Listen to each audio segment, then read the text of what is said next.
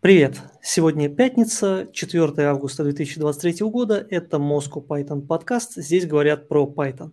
Мы выходим в эфир при поддержке курсов Learn Python, за что им большое спасибо.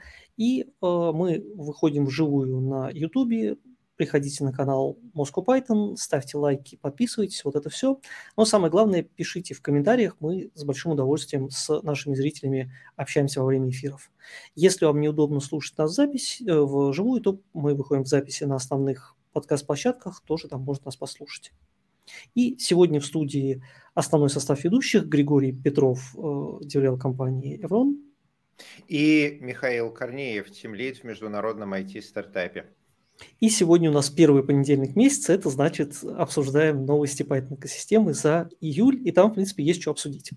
Начнем? О, да. Так, там ну, действительно первое... есть чего обсудить. А, долгожданное, мне кажется, много народу это ждало, вышел Pydentic второй, который модный, на расте, шустрый. Вот. Э, с чем я всех и поздравляю. Мне кажется, это действительно важная штука, потому что Pydantic действительно многие использовали, и э, в, в Фастапе он как бы по умолчанию во многих других местах, поэтому, ну, классно. Я очень рад. То есть он становится быстрее, соответственно, там все проекты, которые на него перейдут, станут автоматически чуть-чуть быстрее. Я видел... Заметь, по свидетельствам авторов, не просто быстрее, а от 5 до 50 раз, в зависимости от э, конкретной валидации, которую мы делаем. А что ты видел? Нет, Тангала, вот который чувак, который в Фастапе автор, он писал, что для Фастапе э, типа цифры в 2-3 раза быстрее. Ну, понятно, что в зависимости от задачи, там, да, то есть то, что, то, что такие, ну, классно, классно. Вот. Да, по поводу перехода на вторую версию Александр пишет. Перейдем через два года, да, мы тоже у себя там в некоторых местах смотрели, но там типа есть там зависимости, которые Pydantic тащит, и, соответственно, там не так просто на него перейти в общем случае, если, если проект такой не совсем маленький. Вот, ну, будем пробовать. У меня там есть, есть мысль, куда его применить. А вы у себя используете там вот в, в Python части Pydantic, как, как вы к нему относитесь? Слушай, мы к нему относимся глубоко позитивно, но тут нужно, конечно, понимать специфику заказной разработки, Outstaff. Мы в основном наших разработчиков встраиваем в команды клиента. И вот что клиент использует, с тем наши ребята и девчата работают. Конечно, время от времени мы приходим и там говорят, 5 кубометров питонистов, срочно нужно фигачить, вот ТЗ побежали, и тогда мы используем э, стейки, технологии, э, которые мы считаем э, хорошими, конечно, Apydentic э, и Fast API там занимают свое почетное место. Вот, ну, тут а, интересный вопрос. Я думаю, это несколько нишево. Все-таки не все проекты – это опишечки, которые все, что делают, это тяжелую валидацию с последующим перекладыванием джейсонов. И вот то, что автор а, Fast API говорит там в 2-3 раза, скорее всего, это именно такие проекты API Heavy, а там а, уже и Rust с нами конкурирует, и Гошечка, и вот это вот все. А если же говорить а, просто про обычные проекты, где Pydantic э, используется не столько для валидации, сколько для описания, там, сериализации этих структур данных, ну, да, станет быстрее, это безусловно хорошо, но в отличие от э, многих других вещей, которые мы сегодня обсудим, это не что-то, что прям вот changer и изменит нашу жизнь. Хотя больше Python, меньше гошечки в опишечках всегда круто. Да, да. Ну и, собственно, там раз зашла речь про опишечки, вышел Pydantic 2 и вышел в фастапе 0.100 ну, 0.100 и там последующие версии, которые поддерживают, собственно, второй Pydantic, потому что, ну, я э, слушал интервью, собственно, с э, автором Фастапи, вот и он говорит, что они как бы с ребятами из Pydantic прям очень активно взаимодействовали в процессе, Вот, поэтому э, он говорит, что теперь Фастапи поддерживает и первый, и второй PyDentic одновременно, можно то и то использовать. Все тесты написаны для первого и для второго PyDentic, то есть это прям, вот особенно с тестами, это прям я, мое уважение, подход прямо замечательный. Вот. Так что, в принципе, в Фастапе проекта тоже можно аккуратненько, кажется, э, начинать двигаться вот в ту сторону. Вот Я думаю, что как, как, когда, когда у нас будет как бы это очередной, у нас просто как это есть такие недели про техдолг специальные, когда мы заним, можем, как бы не занимаемся продуктовыми задачами, ну, кроме каких-то там блокеров, да, занимаемся техдолгом. Вот, я, наверное, эту задачку закину в коллег. Ох, завидую. Хорошо тебе. Вот это прям процессы здорового человека.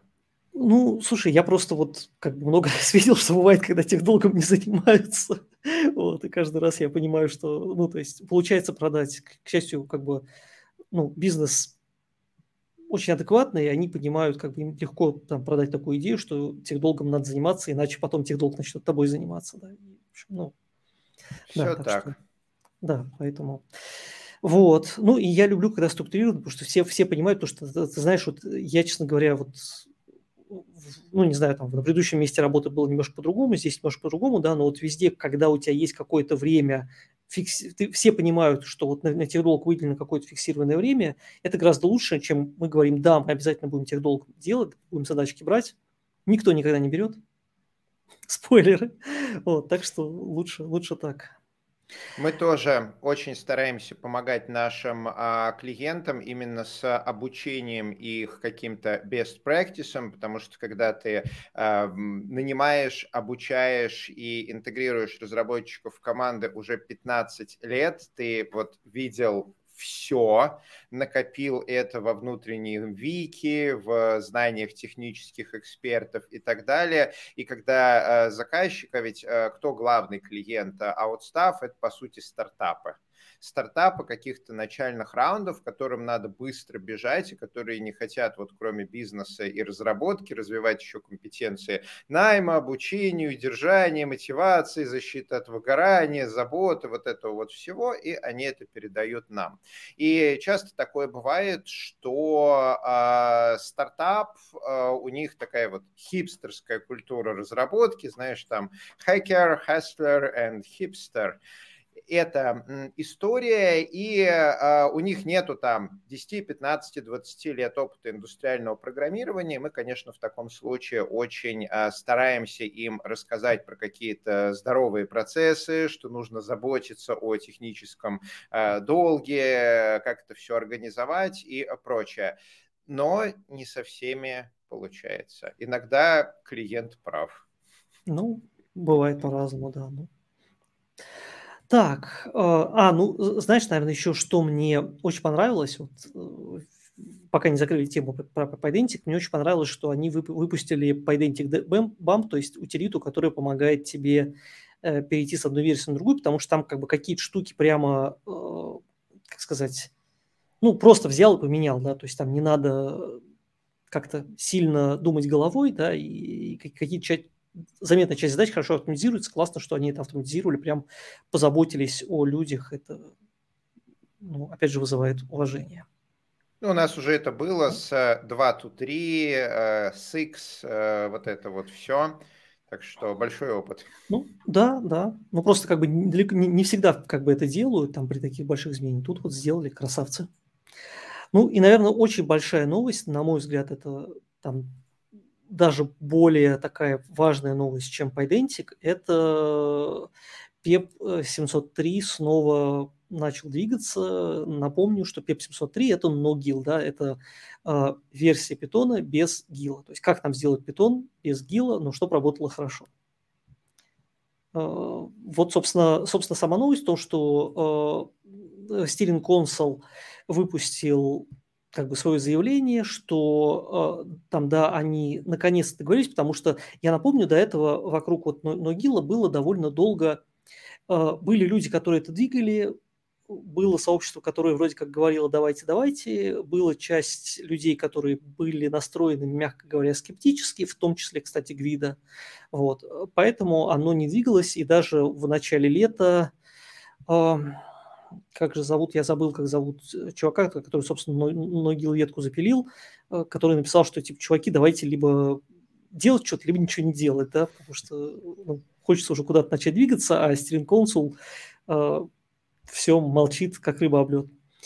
И, наконец-то, подвинулись. Э, значит, план следующий. В течение примерно пяти лет перейти полностью на НоГИЛ.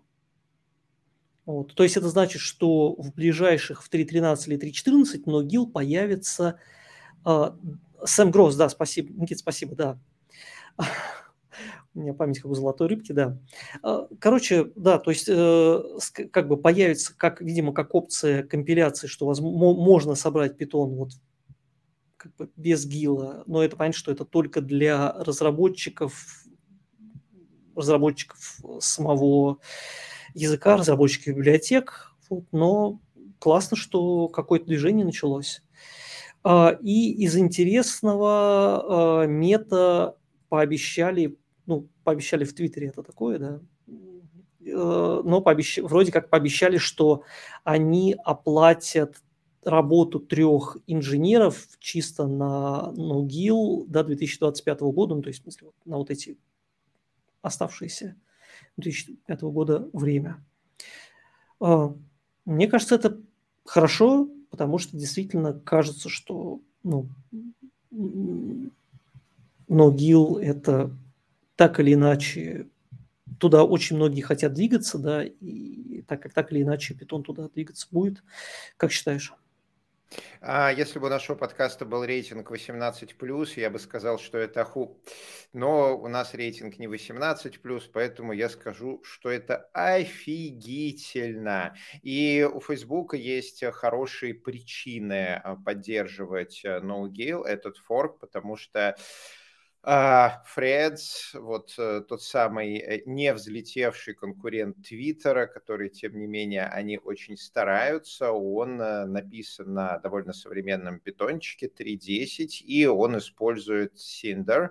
Это фейсбуковый форк Python. У Фейсбука есть вот эта вот недобрая традиция использовать собственный форк пыхи для Фейсбука. Теперь они сделали собственный форк Python для Threads. И возможно, вот э, поддерживая именно разработку языков, они уйдут вот от этих эм, дорогих, странных э, форков, и в Python появится, точнее, исчезнет GIL, э, появится JIT, и вот это вот все крутое нужно. Это на самом деле бесконечно интересно, это то, о чем мы с тобой спекулировали последние несколько лет на наших подкастах, помнишь, мы все обсуждали, да, да. вот что будет, и мы с тобой вы говорили. Но, конечно же, скорее всего, в радиусе нескольких лет они это сделают вначале за ключом компиляции, потом флагом и потом по умолчанию, точно так же, как в ноде много-много лет э, втаскивали ECMAScript Modules, ESM, и вот оно идет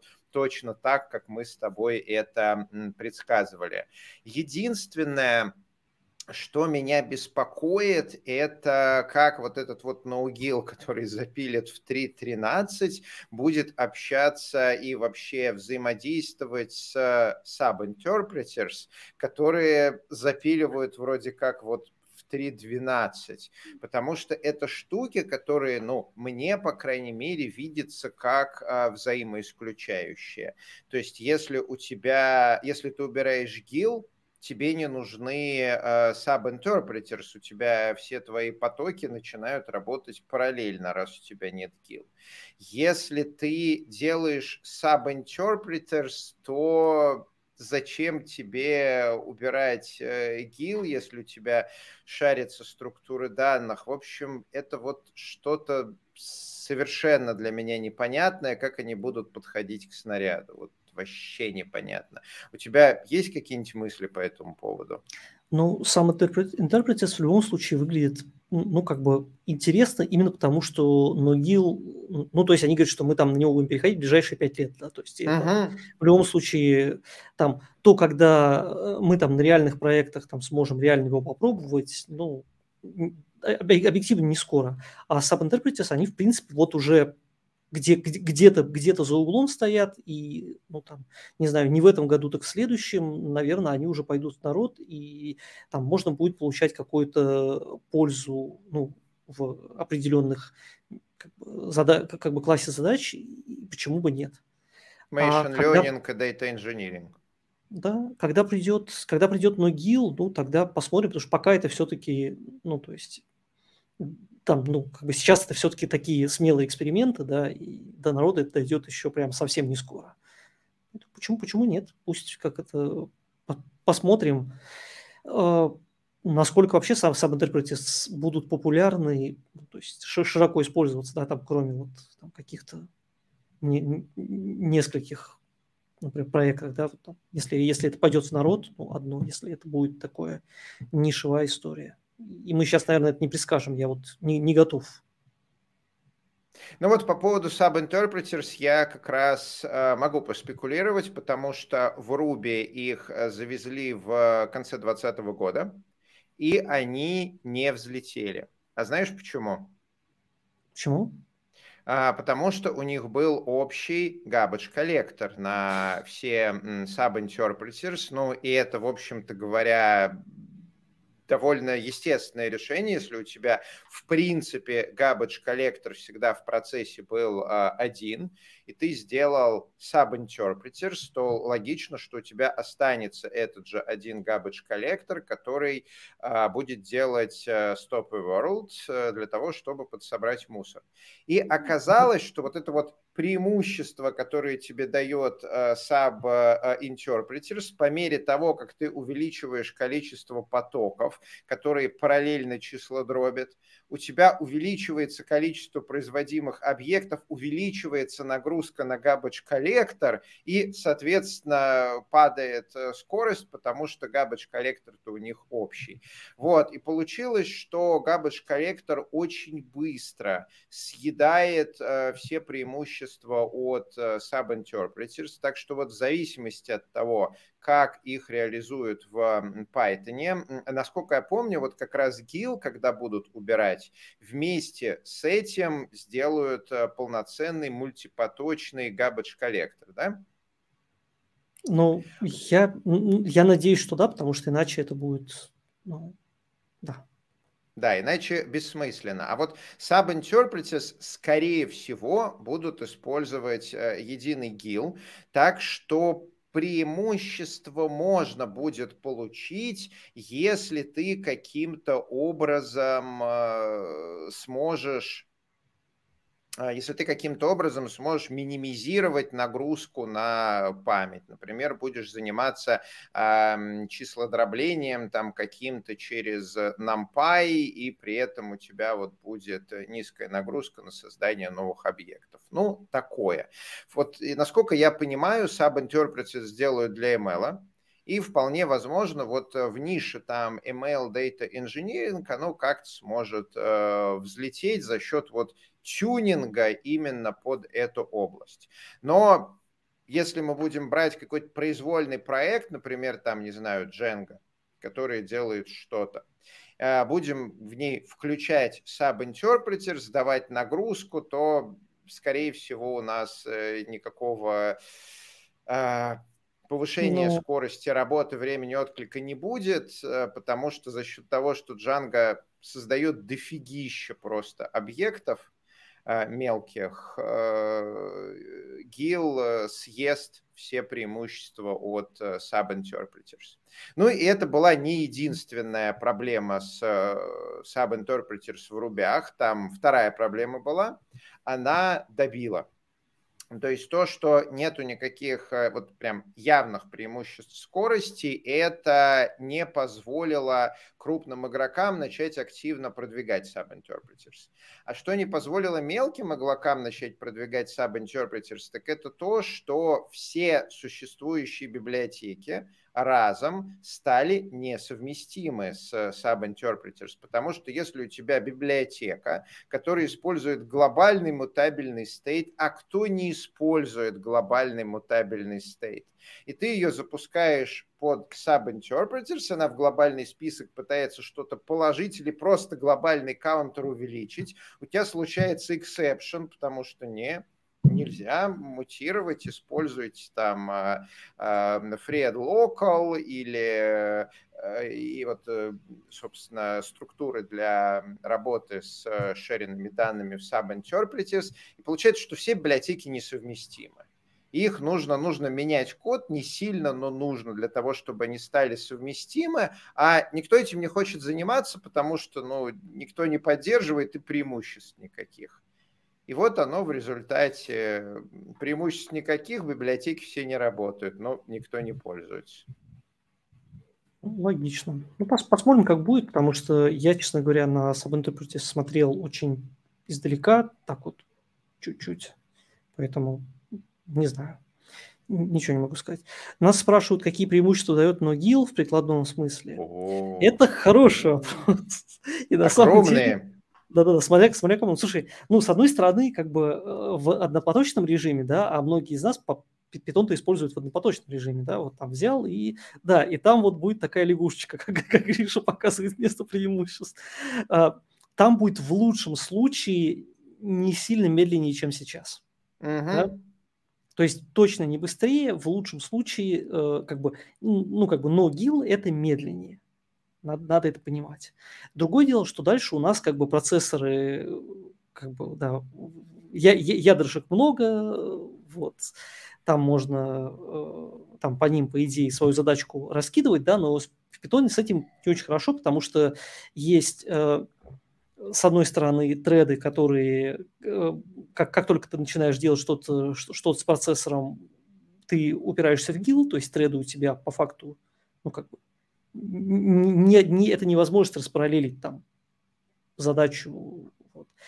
А, есть процессы, у которых как бы свои, ну, то есть они нифига непростые, неудобные, и, в общем, Nogil – это возможность, собственно, легкие треды. По, по факту Nogil даст нам возможность с легкими тредами делать, работать как ну, с легкими тредами в других языках, да, то есть как бы они будут прям полноценными тредами. И это будет круто, да, то есть если вы умеете там свою задачку, там, условно говоря, разбить так, чтобы получить преимущество от э, там, как, как, как бы того, что у вас в процессоре много ядрышек, ну, тогда будет хорошо. Если Одно не умеете, слово прости, что перебиваю, одно слово. Числа дробления. Откуда вся вот эта история пошла? Machine Learning, Data Engineering, Data Science. Приходят какие-нибудь там биомед и говорит, мы запихнули в память наш там 20 а, гигабайт данных по белку, и мы хотим обрабатывать. Мы не можем ему обрабатывать NumPy, потому что у нас какая-то своя математика, и мы не можем а, разбить это на процессы, потому что у нас вот ну, 20 гигабайт памяти, там, если даже делать shared memory, то а, соедаются все преимущества, поэтому мы хотим в одном процессе, а не можем потому что мы считаем Python, GIL, э, и у нас только один поток э, за раз работает. Вот мы вынуждены использовать там э, JPython, всякие эти фейсбуковские форки, страдать и так далее. Как только сделают sub-interpreters или no-GIL, все эти data инженеры, machine learning специалисты, data scientists, они смогут запускать один Python, один процесс, запихивать в память много гигабайт данных, запускать параллельно 64 потока, эти, данных, эти данные числа дробить. И mm. это будет э, у них преимущество скорости, реально у них будет в 10, 20, 30, 40, в 50 раз быстрее. Ну, в 50 раз mm. быстрее, это то, за что стоит побороться. Ну и, скорее всего, там всякие библиотеки. То есть я не очень верю, ну, точнее так, э, но ГИЛ – это штука хорошая, но вот здесь у меня как к асинхронке отношения. То есть асинхронка – это классная штука, но я слишком часто вижу, что люди там, вот они пишут, типа, берут какой-нибудь фастапи, вставляют там n синхронных э, каких-то тяжелых э, вызовов, и оно потом работает странно, да, вот, типа, тормозит. Вот, плохой фастапе. Но как, как бы тут, э, типа, если не очень понятно, ну, то есть асинхронные вызовы в асинхронном коде, они блокируют луп, да, то есть у тебя там все, все преимущества асинхронки у тебя на этом заканчиваются. И как бы если у тебя такого в коде много, ну, как бы нет смысла в этой как бы в это, в это, в это играть. Я вот там, ну, как вот уже несколько раз там в последнее время видел, как люди таким образом себя стреляют в ногу, то есть это потребует, там, ну, как бы, жизнь с Ногилом потребует, если ты реально вот туда идешь, если ты не просто пишешь на питоне, как раньше писал, да, вот именно пытаешься получить преимущество, то придется больше учиться, больше разбираться, да, либо писать такие штуки, которые будут тормозить гораздо хуже, чем раньше. Вот, так что, ну, с другой стороны, как развитие языка, это очень важно, да, там надо понимать, что это не такая штука, которая там сделает счастливой всех разработчиков, типа сразу, да, она даст больше возможностей скорее тем, кто разрабатывает библиотеки, на мой взгляд, там, да, то есть там как, как, как вот такие вот штуки, которые обычные разработчики будут использовать, может, они даже не, не будут знать, что там треды под, под капотом. Ну вот, будут получать uh-huh. преимущество. А, так, э, не лучше ли было команде гида сконцентрироваться на JIT, как они обещали, нежели на GIL? У меня вообще сложилось впечатление, что это не команда, то есть Гвида будет заниматься то, чем он занимается. То есть там у них есть план по ускорению питона, и они этим занимаются. А, но ГИЛ – это все-таки отдельная команда, насколько я понимаю. Может быть, я ошибаюсь. Если кто-то как бы знает больше, то welcome. Насколько я помню, это все-таки отдельные команды. Угу. Ну вот, так что, мне кажется, они будут друг другом как-то параллельно жить. Так, э, ну и вот, собственно, тоже связанная нов- новость. Э, Python Software Foundation ищет себе человек, который будет заниматься улучшением процессов разработки. То есть они вот себе недавно наняли э, security э, чувака в команду, вот, и, ну, собственно, вот он регулярно пишет в свой бложек, чем он занимается, довольно любопытно. То есть, как бы, в принципе, мы в прошлом подкасте про это говорили. Вот, рекомендую подписаться и посматривать, оно интересно. Вот. Э, ну, собственно, что будет делать? Будет делать код-ревью, будет э, как бы улучшать процессы, помогать разгребать пиары, делать инструментарий. Ну, в общем, на самом деле, действительно, процессы в разработке – это важно. И действительно там можно получить хороший э, буст, вот как Гриша совершенно правильно недавно говорил, ну, в начале подкаста говорил. Классно, что они об этом задумались. Будем надеяться, что разработка станет быстрее и менее тяжелой для участников. Угу.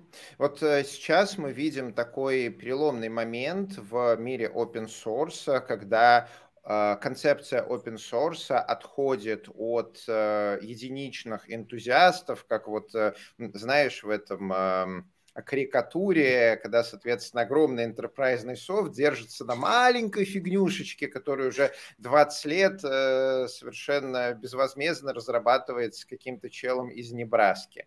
И вот мы потихонечку от этого отходим, когда, кома... А, когда большие компании, а, фонды, фондейшены нанимают full-time разработчиков, платят им хорошие деньги, чтобы те могли сконцентрироваться на open source. И вот это вот потребовало, ну не знаю, скольких 10-20 лет изменения культуры, когда бизнес э, понял, зачем ему финансово поддерживать open source и начал финансово поддерживать open source. И вот мы сейчас э, переходим от э, одного э, полюса, когда вот есть вендор, есть какой-нибудь Oracle, компания платит Oracle миллионы, Oracle поставляет компании сервера, рантаймы и какие-то фреймверки, и вот они вдвоем живут. Если у компании что-то случается, она идет к Oracle. И Oracle, по сути, монополь... ну, не монополист, но если компания начала пользоваться услугами Oracle, то она уже не может просто так перейти, например, к Microsoft. Это будет э, непосильная задача, смена э, вендора.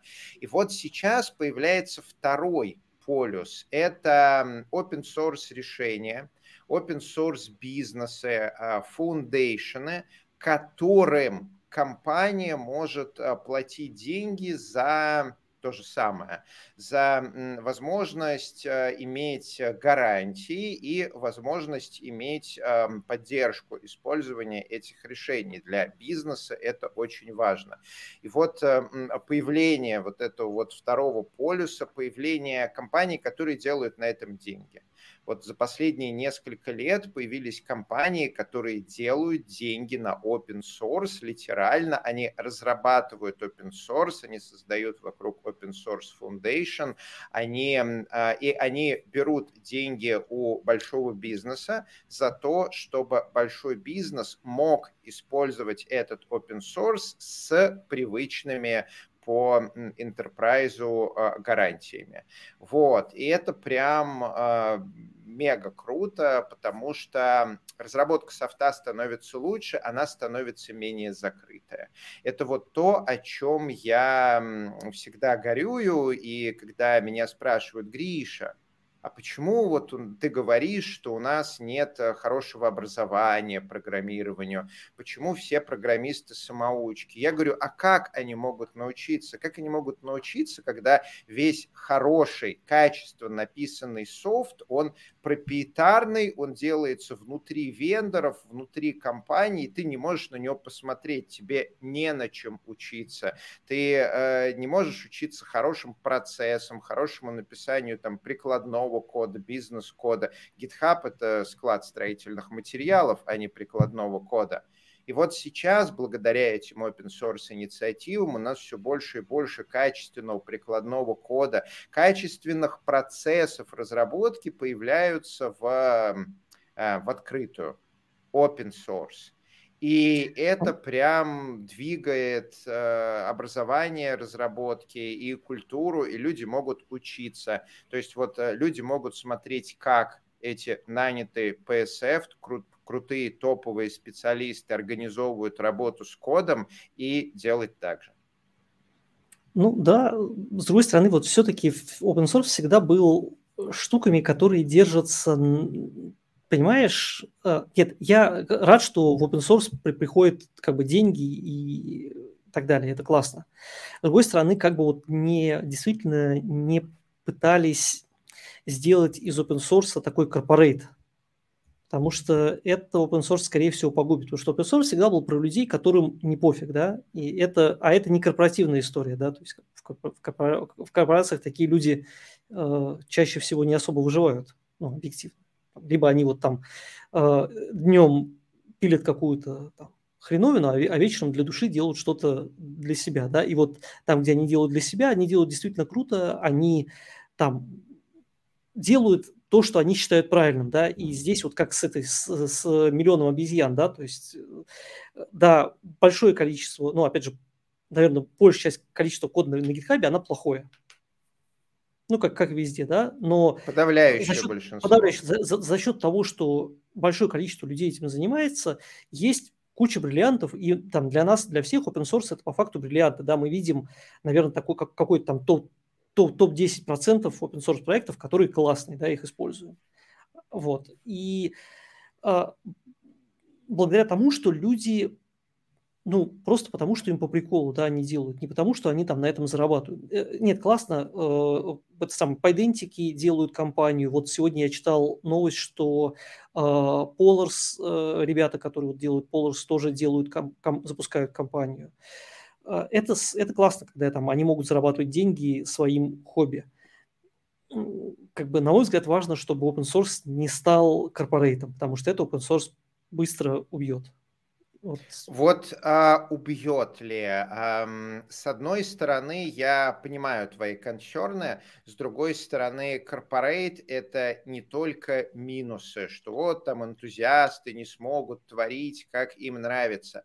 А очень мало энтузиастов могут действительно серьезно заниматься своим open source проектом, потому что пока проект не стал мега популярным и человек не научился зарабатывать на нем деньги, что совершенно отдельная компетенция, а человек вынужден заниматься чем-то другим. Либо это довольно редкий человек с внешней финансовой поддержкой. Да? Например, он или она из обеспеченной семьи может большую часть времени э, заниматься open source проектом, а семья его или ее финансово поддерживает. Это довольно редкая ситуация. Редкая ситуация, когда человек может хорошо монетизировать. Редкая ситуация, когда проект выстреливает. Типичная ситуация, это когда человек работает на full-time работе там, техническим директором или а, лид-разработчиком или тим-лидом или просто разработчиком и поддерживает open source проект в качестве хобби хорошо, если это хобби э, коррелирует с какими-то его или ее рабочими обязанностями, и они могут из серии часть рабочего времени утилизировать в open source проект. Хуже, если не могут и страдают. В результате у нас получается, что очень малое количество людей этим занимается. Безусловно, если в open source придет, вот если open source станет таким бизнесом, да, то есть если будут фонды, а, и можно будет присоединиться к фонду, работать full time, но над а, open source проектом, взаимодействовать а, с сообществом, приносить пользу большому количеству компаний, а не какому-то а не какой-то одной компании. Это, безусловно, уменьшит количество таких э, самородков, которым будет гораздо труднее конкурировать с такими бизнесами. Но с другой стороны, это привлечет гораздо больше людей, которые сейчас хотят заниматься open source, но не могут, потому что кушать что-то хочется, семью кормить надо, как на этом деньги зарабатывать непонятно. У человека будет выбор, выбора будет больше. А если человек крут, то он сможет начать собственный open source проект, конкурировать, сам зарабатывать деньги. Если у человека нету вот бизнес перков в дополнение к э, перков по разработке, то будет выбор идти э, в компанию и заниматься закрытой разработкой на благо одной компании, либо идти в компанию или в фонд и заниматься open source разработкой на, на благо многих, открыто коммуницировать и вот мне кажется, что в такой открытой разработке гораздо лучше будут развиваться процессы, качество, вот это вот все, потому что ну, оно открыто, реально смотрит все, весь мир, и любой разработчик из любой компании может прийти и сказать, эту 20 лет пишу, я знаю, что вы делаете говно, сейчас я вам расскажу, как делать не говно. Ну, тут вот... главное, чтобы, чтобы это не стало душить, потому что, знаешь, я вот тут смотрю на, на, на рынок игр, вот и пос, посмотреть, да, вот на самом деле последние годы все, все, все ну, почти, почти все великие студии, вот, которые вот, не знаю, еще там 10 лет назад я бы сказал, что, типа, я не знаю, что они выпустят, я пойду и куплю, да, то есть там Blizzard, BioWare, э, я не знаю, э, э, много, многие, многие ребята, да, сейчас выпускают, ну, скажем так, такой корпоративный продукт. Вот я тут э, вот в четвертый яблоко поиграл, ну, то есть оно прикольно, но это вот такой явно корпоративная штука, которая строилась, там явно видно, что делали не геймерс, помнишь, был, был лозунг, да, from gamers for gamers, да, у Интерплея, по-моему. Вот видно, что делалось не геймеры, для, ну, по крайней мере, большая часть делалась не геймерами для, для геймеров, а над вот этими ребятами, которые делали, стоял какой-то менеджер, который говорил им, вот тут мы делаем, как это, э, так, что, что, что повысилась вот эта метрика. Я смотрю, Ох. я вижу в Diablo, я вижу метрики. И в метрике э, не мне играть... мне соль на рану. Да, да, да. Вот я боюсь, чтобы в open source не началось вот такое же так конкуренция же. Вот на Diablo, например, есть uh, Grinding Gear Games, который разрабатывает вторую мою любимую action RPG, это Path of Exile. И сейчас вот все разработки, э, все, разочаров... кто разочаровался в Diablo, то есть надо понять, я не разочаровался в Diablo, это великолепная игра, я играл две недели, получил огромное удовольствие, просто больше там ничего нету. Вот, это игра на две недели. Вот, и я вернулся в Path of Exile, и я смотрю, вот огромное количество игроков Diablo, реально сотни тысяч идут в Path of Exile, у них там миллионы а, игроков, и это вот такая, ну, не инди, конечно, студия, но они начинали как инди-студия, выходцы из Blizzard, и у них прям все хорошо. Вот несколько дней назад отгремел ExileCon. Он, к сожалению, был в Австралии, поэтому я не смог э, слетать. Часовой пояс меня удерживает, но я прям очень хочу, и, возможно, в один из следующих годов я как-нибудь себе организую длительный отпуск, чтобы вот за неделю прилететь, адаптировать к часовому поясу и да, такое. Вот, так что конкуренция, то есть на каждую компанию, которая будет душить корпоративом, будут появляться молодые компании, которые говорят, о, смотрите, у нас же бизнес opportunity, вот там вот корпораты, они стагнируют, а мы сейчас возьмем венчурное финансирование и сделаем то же самое, но с человеческим лицом. Ну да, но с другой стороны, вот понимаешь, вот есть Python, да, там, ну вот с одной стороны можно, конечно, форкнуть, наверное, и пытаться делать что-то свое, с другой стороны, ну... А, Джулия, да. а, вот этот вот, который а, последний, а, который пытается функции двух типов, как его, да, Моджа, да, Моджа... Моджа, Моджа, да. Моджа, вот, да, пытаются, и кто-то из этого получает финансирование, там прям конкуренция. Ну, будем, будем надеяться, что open source будет жить и как бы не превратиться в, в нечто странное и не очень живое. Окей. Uh, так. Uh, я даже уже не помню. А, ну мы говорили про то, что да, с PSF мы начали и как-то ушли. Amazon вытерш, выкатил поддержку 3.11 в лямбдах питона. А, да, а амазоновские лямбды, кто знает, это такие лямбда-функции, где ты можешь написать маленький кусочек кода на питоне, и он будет запускаться вот как ну, по каким-то условиям, не знаю, пришел HTTP-запрос, там пришло, пришло сообщение из очереди или там что-то еще произошло, вот оно запускается э, без там, э, необходимости использовать там всякие фреймворки, там, не знаю, фласки, джатги и так далее. Э, довольно удобно, и долгое время э, в лямбдах был Python 3.9. Можно было, конечно, там свой докер образ поднять, но это тоже для фанатов жанра, наверное, сильно. Вот. И тут они, у меня даже было предположение, если честно, вот, я его даже у себя на канале озвучил, что типа, я думал, что они 3.11 придерживают ровно потому, что 3.11 действительно а, побыстрее, и там тесты на лямбдах это вроде как подтверждают, что типа и время холодного старта меньше, и а, отрабатывает быстрее, а Amazon лямбда тарифицирует по времени. Да? То есть если чем дольше работает ваш лямбда, тем больше денежки вы им принесете. Соответственно, 3.11 для них не выгоден. Но, тем не менее, они сделали вот буквально, может быть, у них появилась какая-то команда, которая этим занимается, потому что 3.10 поддержка вышла буквально весной где-то. Ну, в общем, совсем недавно, несколько месяцев буквально.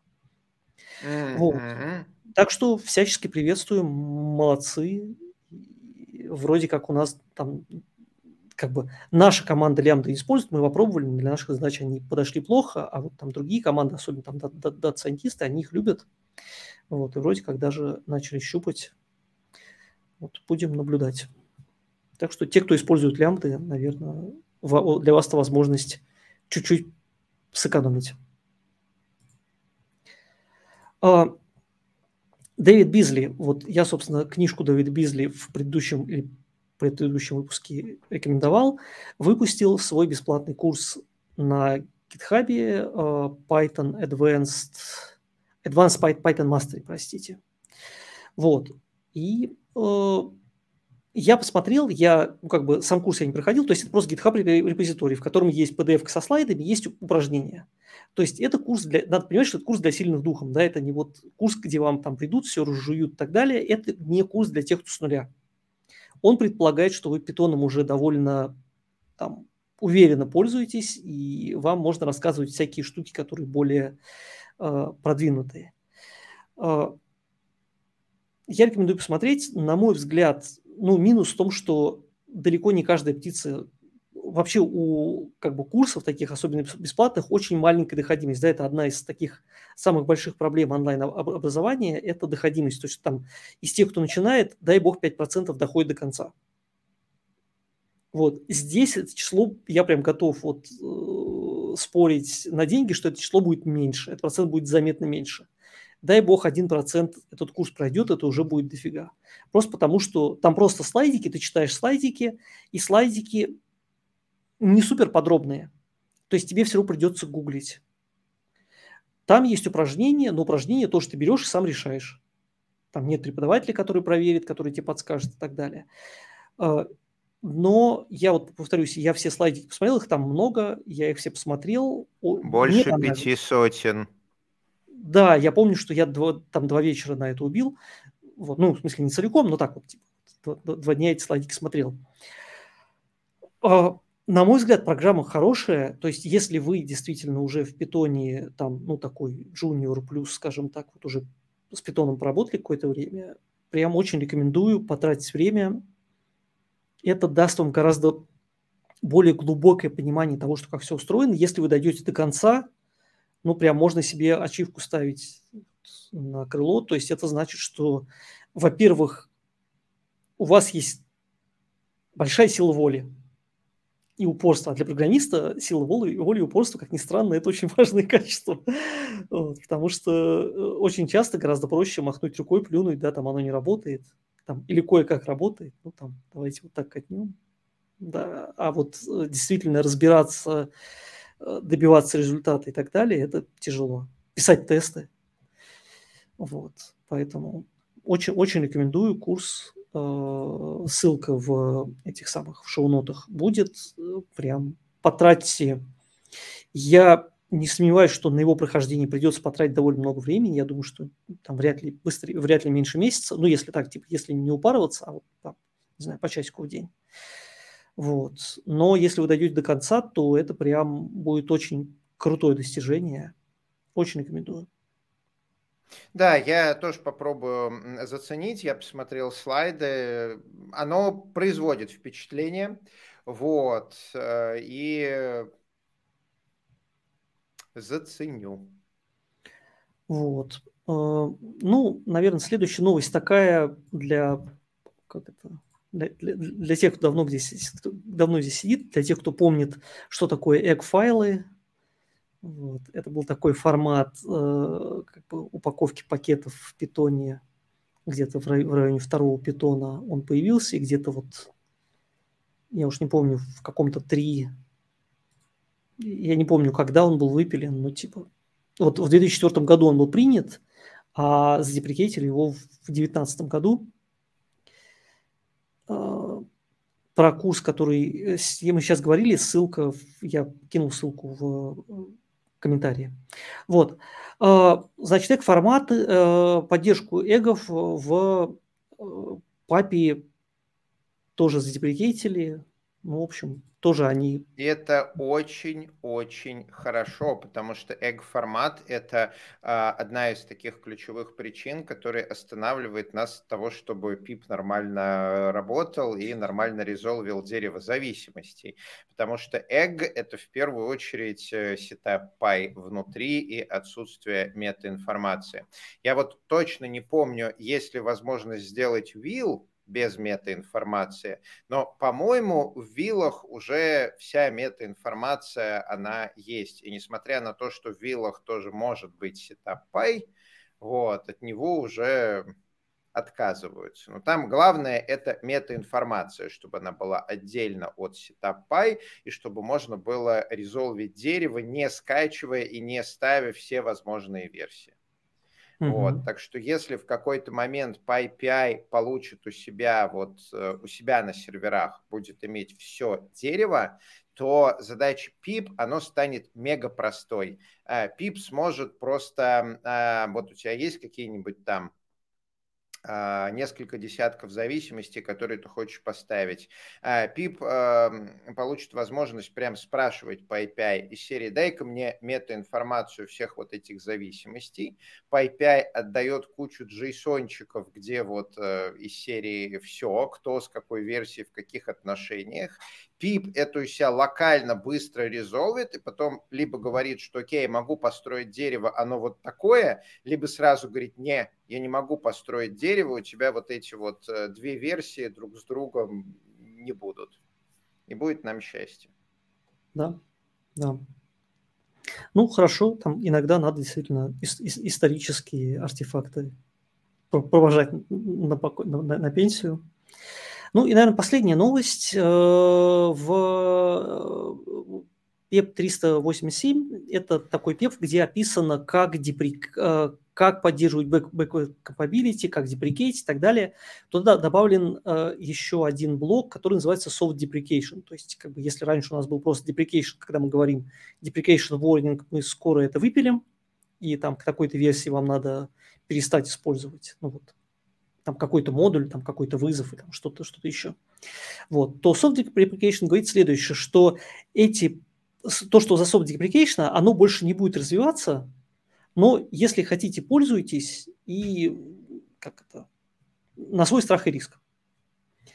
Вот. Оно пока прописано да, для двух пакетов, э, для OptParse и GitOpt, э, вместо которых сейчас уже ArcParse, которые то есть, тоже довольно давно уже считаются устаревшими, наверное.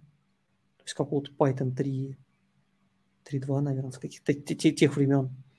Вот им на замену ArcParse. Но типа, если вы их используете, то можете продолжать использовать. Они не будут выпилены, они будут просто тихонечко доживать. Вот. Ну, наверное, соответственно, вот эту вот soft deprecation policy можно и у себя начать использовать, ну, в смысле, как, как ее стандартизировать, как, как, как-то описали, стандартизировали, можно для соответствия стандартов что-то такое тоже начать у себя делать. Ну, угу. мне показалось интересным.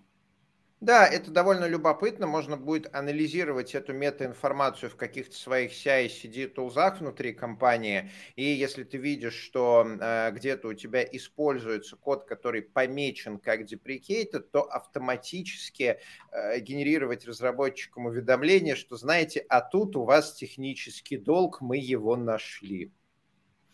Это полезно. Да, ну, собственно, это все новости на сегодня. Э, если у вас есть какие-то вопросы или вы хотите, чтобы мы о чем-то поговорили, пишите в комментарии, мы сейчас чуть подождем. Вот если есть какие-то темы, которые вам интересны. Там, кстати, э, спрашивали вот э, по поводу open source решений, когда компания финансирует open source, не будет ли такого, что компания придет к open source э, foundation со словами вот мы, мы вам донатим, поэтому а, поменяйте-ка нафиг ваш продукт, добавьте вот, добавьте вот эту функциональность, которая даст адовый технический долг, никому кроме нас не нужна, но мы же вам донатим. Вот. Э, не будет ли такого? Э, что думаешь? Это хороший вопрос. Мне кажется, это зависит от, как бы, от команды. Да? И все-таки часто open source э, занимаются люди, на которых где сядешь, там и слезешь. Ну, давай вот объективно. То есть, если uh-huh. человек там тянет, тянет на себе какой-то здоровый open source проект, значит, к нему приходит э, большое количество, там, э, начиная от совершенно адекватных запросов, заканчивая совершенно неадекватными запросами. Да? Это, по-моему, с с Курлом была история, да, ну, помнишь, когда там, ему, ему там, рассказывал, что ему иногда пишут э, люди, которые, короче, которые увидели э, Курл где-то в зависимости, то есть они используют какую-то программу, которая где-то у себя в кишках использует Курл.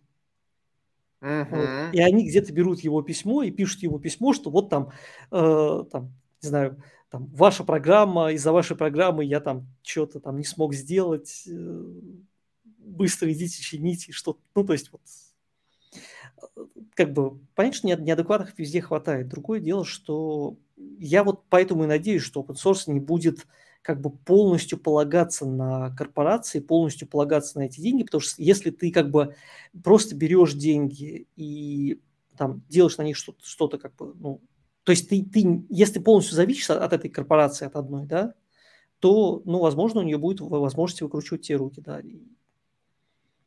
если там это просто какая-то полезная часть, но ты нее можешь как бы забить, то там все, все, все выглядит совершенно по-другому. Как, как ты Я тоже думаю, что есть какие-то uh, best practices, и когда компания финансирует, это не значит, что она может uh, прийти к финансируемой компании и сказать, делайте, как я приказал, потому что я плачу деньги. Нет.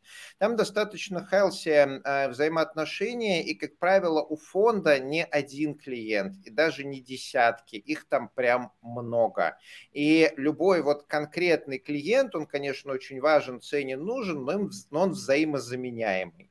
И есть правила общения между а, клиентами. И вот я общался с а, такими open source а, мейнтейнерами, с компаниями, которые делают деньги на то, что поддерживают open source, и они говорят вот конкретные вещи, за что им платят. Им платят не за то, чтобы а, добавлять какие-то нужные а, им а, фичи. А, они платят, например, за то, чтобы нужные им вещи, которые по совместимости были в автотестах и поддерживались. То есть они приходят и говорят, вот от этой, этой, этой фичи мы зависим. Поставьте, пожалуйста, на них автотесты и пометьте, что вот эту обратную совместимость ломать не надо. И компания говорит, да, конечно, это вам будет вот столько стоить ежемесячной подписки за каждую такую фичу. Вот, и эти деньги мы потратим на то, чтобы вот наши разработчики, когда разрабатывают новые фичи, если видят, что э, пытаются сломать совместимость с тем, что вам надо, они будут тратить дополнительное время, чтобы э, с этим разбираться деньги платят за приоритетную работу с баг-репортами. Но что значит приоритетную работу? Это не обязанность их э, чинить. А это значит, что, например, э, реакция на баг-репорт будет в течение часа. И в течение часа компании скажут, что это такое. А дальше уже э, ответ может быть, что work as intended или won't fix. А, деньги платят за приоритетное рассмотрение фичей, но опять же рассмотрение, а не имплементацию. То есть команда разработки, она за деньги готова с компанией общаться. То есть вот там сотни компаний им пишут, мы хотим это, мы хотим это, мы хотим то. И в общем случае есть некий пайплайн, который разгребается медленно. А, ты можешь заплатить довольно много за то, чтобы в этой очереди оказаться на первом месте. А, твой, пайп, а, твой эм, предложенный тобой фичу, там, изменения и так далее, внимательно рассмотрит, он будет там несколько более приоритетно рассмотрит и скажут те, что по, что по этому поводу думают. Но если они по этому поводу думают, что они не будут это делать потому что и потому что, то у тебя, как у спонсора, нет опции доплатить и это сделают. Не, оно так не работает там сильно больше одного человека платит. Вот. Это на самом деле а, иллюзия, что когда ты донатишь каким-то стримерам или художникам и так далее, они делают все, что ты скажешь. Нет, конечно. Там таких, как ты, донатят сотни и тысячи человек. Это возможность заплатить, чтобы в очереди оказаться на первом месте и поговорить. А дальше, а дальше как договоришься. Вот. А, кстати, еще один вопрос. Так, э, я часто говорю, что тестирование C++ с помощью C++ – это боль. Есть же Q-тест, тест Жмок, во-во-во, я их 20 лет назад использовал. Да, вот это как раз боль, потому что синтаксис C++, он довольно низкоуровневый. А когда ты пишешь тесты, то хочешь очень быстро – очень высокоуровнево описывать вот условия. Ты хочешь, чтобы у тебя был DSL, ты хочешь, чтобы у тебя была там всякая богатая семантика, скорее всего, ты хочешь кодогенерацию, вот это вот все, что в плюсах э, на шаблончиках такое себе. Поэтому вот по-настоящему комфортные тесты, это когда у тебя есть какой-то другой язык, например, Python там или Ruby, в котором ты в DSL метаинформации описываешь, что и как тестируешь, и дальше он уже либо генерит из себя C++ код, либо он использует скомпилированный C++ код и по FFI туда ходит и тестирует. А вот что выбирать для тестов, я уже не знаю, давно не занимался плюсами. Про масонит я, честно говоря, не знаю, что ответить. Ну, в смысле, я знаю, что такое есть, никогда не трогал, не смотрел. Собственно, сейчас количество фреймворков такое, что, ну, в основном все равно смотришь на какие-то там несколько наиболее тебе интересных, там, или которые в работе используешь. Не знаю, ничего не могу сказать. Я вот пока мы сейчас сидели, ну, собственно, пока вот Григорий отвечал на вопрос, я чуть глянул документацию, ну, как бы фреймворк и фреймворк view, контроллеры, все как бы.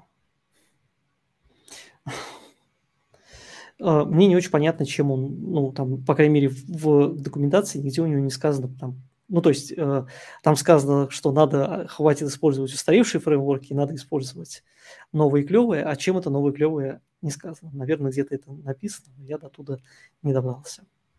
Не знаю. Ну, опять, опять же, с другой стороны, вот, э, вот, Роман, я бы, если интересно, я вот когда встречаю просто какую-то штуку, которая мне интересна, ну, просто взять ее и потыкать, там, да, потратить на это, там, не знаю, несколько часов, э, самому там что-то на нем сделать и просто оставить свое мнение. Вот. Какие-то штуки, там, например, вот так, например, э, Starlight, который сейчас Lightstar, вот там мы у себя в компании сейчас начали его использовать, вот, собственно, там у нас уже на нем один проектик э, есть, и, ну, вот таким образом мы его затащили, то есть, как бы, выглядело интересно, попробовали, показалось, что, в общем, ну,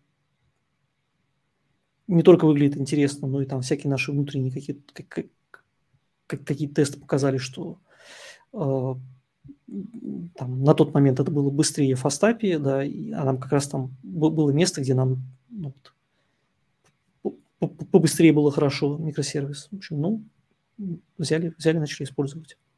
То же самое. Возьмите, попробуйте, может на работу притащить, если это крутая штука. Почему Django не сделают single-page админку?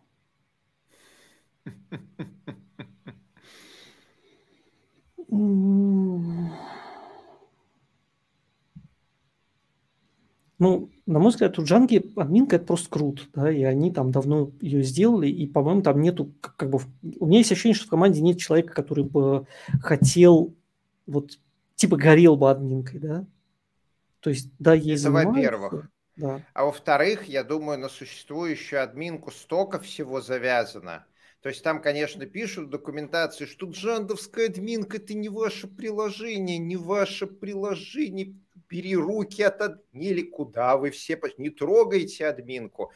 Но на практике, конечно, куча огромная Django проектов, которые начинались с Django админки, и дальше да. там вот, да, такое, что живые позавидуют мертвым, и что-нибудь менять в Django админке, это значит вот прям ломать всем и все.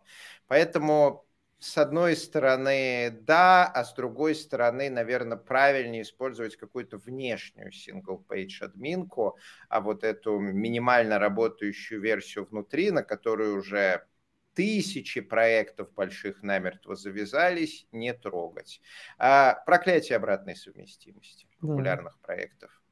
Ну вот я, собственно, там видел э, такие довольно большие сложные бизнес, когда прошу прощения, Django админги делали вот реально бизнес ее использовал, там делали сложную бизнес-логику, и после этого, конечно, ну, вот оттуда уйти тяжело. И, и пользоваться тяжело, добавлять новые фичи тяжело, потому что она все-таки под бизнес-логику-то не заточена. А, да, да.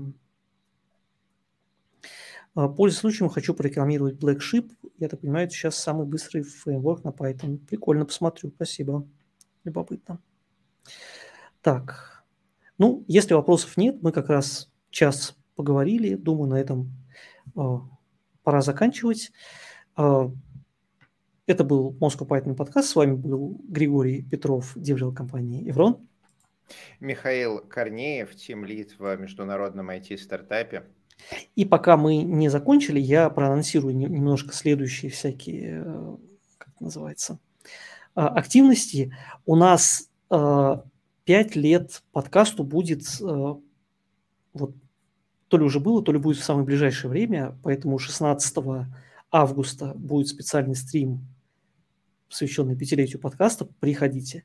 А 18 будет обычный э, эфир про, с Николаем Хитровым из Литреса. И 13 августа, в воскресенье, если вы в Москве, то Positive Technologies и Moscow Python делают Python шашлыки. Можно туда сходить, поесть шашлыки. Это будет где-то... Помнишь, где это будет физически? К сожалению, нет. Ну, да. В общем, да, где-то, где-то в Москве, ну, я так понимаю, что в одном из каких-то парков, пар- парковых зон, вот, можно будет собраться, послушать других, себя показать, шашлыки поесть. Хорошая история.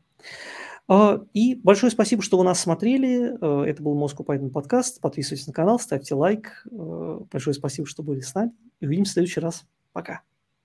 Здесь говорят про Python.